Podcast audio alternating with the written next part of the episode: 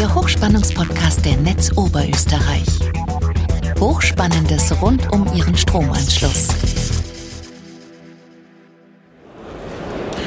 Herzlich willkommen bei einer neuen Ausgabe des Hochspannungspodcasts. Mein Name ist Wolfgang Denk, ich bin der Pressesprecher der Netz Oberösterreich und ich spreche mit Experten über ihre Stromversorgung.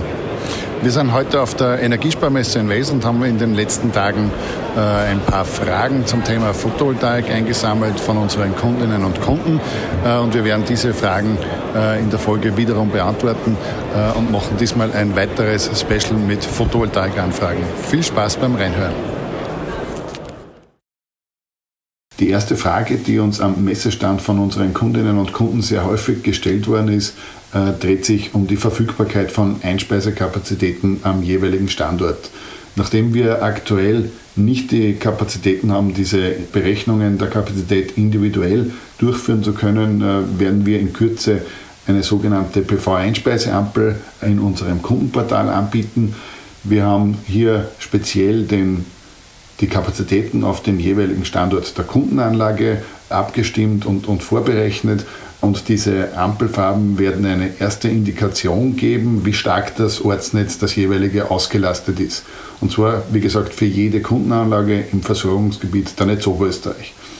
Leuchtet die Ampel grün, dann signalisiert es, dass im entsprechenden Ortsnetz, wo diese Kundenanlage angebunden ist, noch ausreichend Kapazitäten vorhanden sind und dass wahrscheinlich davon ausgegangen werden kann, dass die gesamte Strommenge, die erzeugt wird, auch in das Stromnetz eingespeist werden kann. Wird die Ampel auf Gelb geschaltet, dann ist es eine Indikation, dass es mit den Kapazitäten in diesem Ortsnetz äh, bereits zur Neige geht, dass hier unter Umständen mit einer Beschränkung bei der Einspeisung von Photovoltaikstrom in das Stromnetz gerechnet werden muss wenn die Ampel rot zeigt, ja, dann gibt es bereits in diesem Ortsnetz eben Anlagen, die in der Einspeisung beschränkt sind und dann wird man davon ausgehen müssen, dass auch die eigene Anlage, sofern man dann eine, eine Ansuchen stellt für die Erweiterung des Netzzugangsvertrages, dass auch eben die eigene Anlage dann in der Einspeisung beschränkt werden wird. Dieses Berechnungsergebnis, das eben am Ende des Prüfprozesses steht, ist dann in der Netzzugangszusage wiederzufinden und ist dann eben auch verbindlich und dem Kunden schriftlich zugesagt. Eine weitere Frage, die uns unsere Kundinnen und Kunden am Messestand sehr häufig gestellt haben, ist die Frage der Rückleistungsbeschränkung. Viele Kunden setzen mit äh, Rückleistungsbeschränkung gleich, dass sie nicht so viel Energie erzeugen dürfen, wie sie gerne hätten und schließen daraus, dass diese Rückleistungsbeschränkung sich auf die Gesamtleistung der Anlage bezieht. Dem ist nicht so. Alle Kunden, die eine Photovoltaikanlage errichten wollen, mit einer Leistung von unter 21 kW Peak, also das ist diese Anlagenklasse, die im Erneuerbaren Ausbaugesetz aus dem Jahr 2021 als bevorzugte Photovoltaikanlagen zu sehen sind, diese Anlagen können, wie gesagt, eine Modulleistung installieren, die höher ist als diese Leistung, die dann ins Netz zurück eingespeist werden darf. Man kann diese erhöhte Leistung, falls es hier ein Delta gibt zur Einspeisung, natürlich selber in der eigenen Anlage verbrauchen, aber die Rückleistungsbeschränkung bezieht sich immer nur auf jenen Teil, der dann in das Stromnetz zurück eingespeist werden soll. Wenn also jemand eine Photovoltaikanlage plant und davon ausgeht, dass er den Großteil dieser Photovoltaikerzeugung im eigenen Haushalt verbraucht, also in irgendwelchen Geräten wie zum Beispiel Klimaanlagen, Umweltpumpen oder ähnlichem, der kann diese Anlage errichten oder er kann auch diese erzeugte Strommenge im eigenen Haushalt speichern, in einen, in einen, Batteriespeicher zum Beispiel, und kann diese Energiemenge dann zu einem späteren Zeitpunkt eben in der Anlage verwenden. In dem gleichen Kontext der Rückleistungsbeschränkung, also wenn diese ausgesprochen wird, gibt es auch immer wieder Fragen, wie man denn diese Rückleistungsbeschränkung aufheben kann und wie das mit der Kostenbeteiligung an dieser Aufhebung zu sehen ist. Eine Beschränkung bei der Einspeisung gibt es immer dann, wenn im Versorgungsnetz die Spannung so weit angehoben wird, dass diese Spannungsbänder, die zulässig sind, überschritten werden.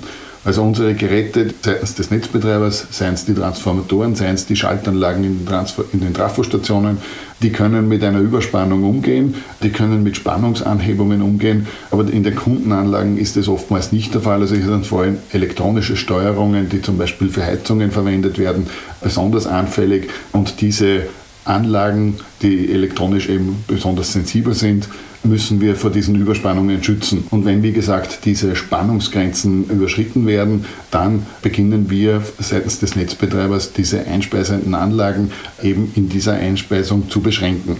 Damit eine Rückleistungsbeschränkung eben aufgehoben werden kann, muss immer ein Ausbau des Netzes stattfinden. Das kann sein, dass zum Beispiel der Trafo an sich erneuert werden muss. Das kann sein, dass die Trafostation, die Schaltanlage darin umgebaut werden muss. Das kann aber auch sein, dass die Zuleitung zu dem Haus, wo eben diese Photovoltaikanlage installiert wird, dass diese zu wenig Kapazitäten hat und dann kann es eben sein, dass es hier entweder bei einer Freileitung zu einem Seilwechsel oder bei einem Erdkabel zu einem Austausch des Kabels kommen muss. Bei allen diesen Maßnahmen die eben dann durch den Kunden ausgelöst werden, gibt es eine Kostenbeteiligung. Aktuell gibt es vom Gesetz her keine andere Möglichkeit, weil immer eine verursachergerechte Abrechnung bzw. eine Kostenbeteiligung an diesen Netzbaumaßnahmen vorgesehen ist. Wir haben in diesem Zusammenhang auch immer wieder die, die Anfragen, dass man diese Einspeiseleistung dann zurückgeben kann. Also prinzipiell äh, hatten wir in der Vergangenheit diese dieses Modell der Rückgabe von Einspeiseleistungen nicht. Dafür gibt es in, dem Modell der Netzzugangszusage einen Automatismus, die Netzzugangszusage, wo eben diese Kapazitäten reserviert werden. Äh, diese laufen prinzipiell nach zwölf Monaten aus. Man hat die Möglichkeit, dass man diese Zusage eben ein weiteres Mal um zwölf Monate auf insgesamt 24 Monate verlängert. Dann kann man wenn man eben Probleme hat bei der Errichtung, zum Beispiel durch Unterbrechung der Lieferketten oder wenn Wechselrichter nicht verfügbar sind oder Installateure nicht ausreichend Kapazitäten haben, diese Anlage zu errichten, dann kann man hier eine, um eine Erstreckung bzw. eine Verlängerung der terminlichen Gültigkeit ansuchen. Sozusagen im Windschatten der Frage nach der Möglichkeit, Einspeisekakazitäten oder Netzkapazitäten äh, an einen anderen Kunden zu übertragen, kommt immer die Frage, kann ich die Netzkapazität eines anderen Kunden, der eben sich für die Einspeisung äh, in das Stromnetz zum Beispiel mit einer Photovoltaik nicht entschieden hat, kann man diese nutzen und kann man diese auf den eigenen Anschluss übertragen.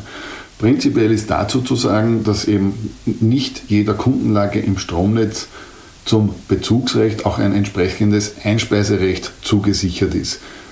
Das Erneuerbare Ausbaugesetz 2021 ist in diesem Bereich nicht ganz klar oder nicht ganz einfach zu verstehen. Äh, und zwar wird hier ein Konnex hergestellt, dass die bezahlte Bezugsleistung auch für die Einspeiseleistung gilt. Und hier wird von vielen Kunden abgeleitet, dass eben im Netz auch bei einem Hausanschluss, der im Normalfall mit 4 kW versorgt wird, auch eine Einspeiseleistung in Höhe von 4 kW äh, vorgehalten wird. Dem ist nicht so. Dieser Konnex aus dem Erneuerbaren Ausbaugesetz ist eine finanztechnische Verbindung äh, und die besagt, dass man für den Bezug, also für die Herstellung des Hausanschlusses ja schon ein Entgelt bezahlt hat äh, und dieses Entgelt bei der Herstellung des Einspeisepunktes, also der Netzeinspeisung, äh, entsprechend in Abzug zu bringen ist. Das wird auch gemacht, aber rein physikalisch ist dem Bezugspunkt kein Einspeisepunkt zugeordnet. Dem folgt, dass natürlich auch, nachdem es hier keine Reservehaltung gibt, die Einspeisekapazität eines Nachbarn nicht auf einen anderen Einspeisepunkt übertragen werden kann. Also der Wunsch, die Einspeisekapazität eines anderen zu nutzen, äh, ist in dieser Form nicht umsetzbar, weil es eben keine reservierten Einspeisekapazität gibt. Zu guter Letzt ist auf der Messe auch immer noch äh, diskutiert worden, äh, ob denn dieses Verteilungsmodell, wie es die Netzbetreiber derzeit anwenden, ob denn das gerecht ist ähm, und ob da hier alle Kunden gleich behandelt werden. Die aktuelle Regelung besagt, dass Netzkapazitäten nicht zurückgehalten werden dürfen. Das heißt, solange Netzkapazitäten vorhanden sind, solange werden diese auch vergeben. Wenn diese Kapazitäten aufgebraucht sind, wird es in, einem ersten, in einer ersten Maßnahme Beschränkungen bei der Einspeisung geben und in einem letzten Schritt dann einen Netzausbau, damit wieder zusätzliche Kapazitäten hergestellt werden können. Das Regulierungsmodell, das aktuell gültig ist, ermöglicht aber aktuell keinen anderen Zugang zu dieser Verteilung der Kapazitäten und es ist auch so gestaltet, dass es keinen Aufbau von Reservekapazitäten, die vielleicht nicht genutzt werden können, zulässt. Das fairste Modell, alles im Konjunktiv gesagt, wäre, dass die Netzkapazität, die gesamte Netzkapazität, die auf Seiten der Einspeisung in einem Ortsnetz zur Verfügung steht, auf alle Einspeisenden verteilt wird, zu gleichen Teilen. Als Beispiel würde eine Einspeisekapazität von 100 kVA eben auf 10 Kunden aufgeteilt werden, dann entspräche das 10 kVA pro Kunde Einspeisemöglichkeit. Der elfte Kunde, der dann dazukommt, würde dann eine Neuverteilung auslösen und die 100 kVA würden dann auf 11 Kunden aufgeteilt und für jeden einzelnen Kunden würden dann noch ungefähr 9,1 kVA übrig bleiben. Wenn man dieses Rechenmodell weiterspinnt, dann würde zum Beispiel bei 20 Kunden dann diese Kapazität von 100 kVA pro Kunden dann eben 5 kVA Einspeiseleistung ergeben. Das würde einen Eingriff in alle Kundenanlagen bedeuten, weil die Leistung des Wechselrichters müsste jedes Mal bei jeder Änderung, bei jedem neuen Kunden entsprechend angepasst werden.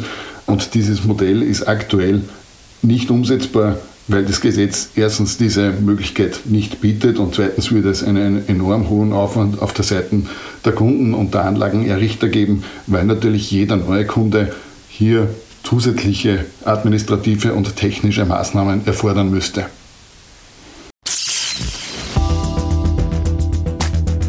Der Hochspannungspodcast ist der regelmäßige Podcast der Netz Oberösterreich zu interessanten Themen rund um das Hochspannungsnetz. Alle Folgen zum Nachhören finden Sie auf hochspannungspodcast.at. Nachlesen können Sie die Informationen aus diesem Podcast und noch viel mehr unter hochspannungsblog.at/podcast. Verpassen Sie keine neue Folge. Folgen Sie uns und abonnieren Sie diesen Podcast. Sie finden uns bei Apple Podcasts, Spotify oder Google Podcasts und natürlich in der Podcast-App Ihrer Wahl. Hat Ihnen diese Folge gefallen? Haben Sie was dazugelernt? Lassen Sie es uns wissen und hinterlassen Sie uns eine Bewertung. Haben Sie Fragen? Wollen Sie Informationen zu bestimmten Themen? Nutzen Sie dazu das Online-Formular auf fragen.hochspannungspodcast.at. Danke fürs Zuhören. Bis zum nächsten Mal und bleiben Sie gesund.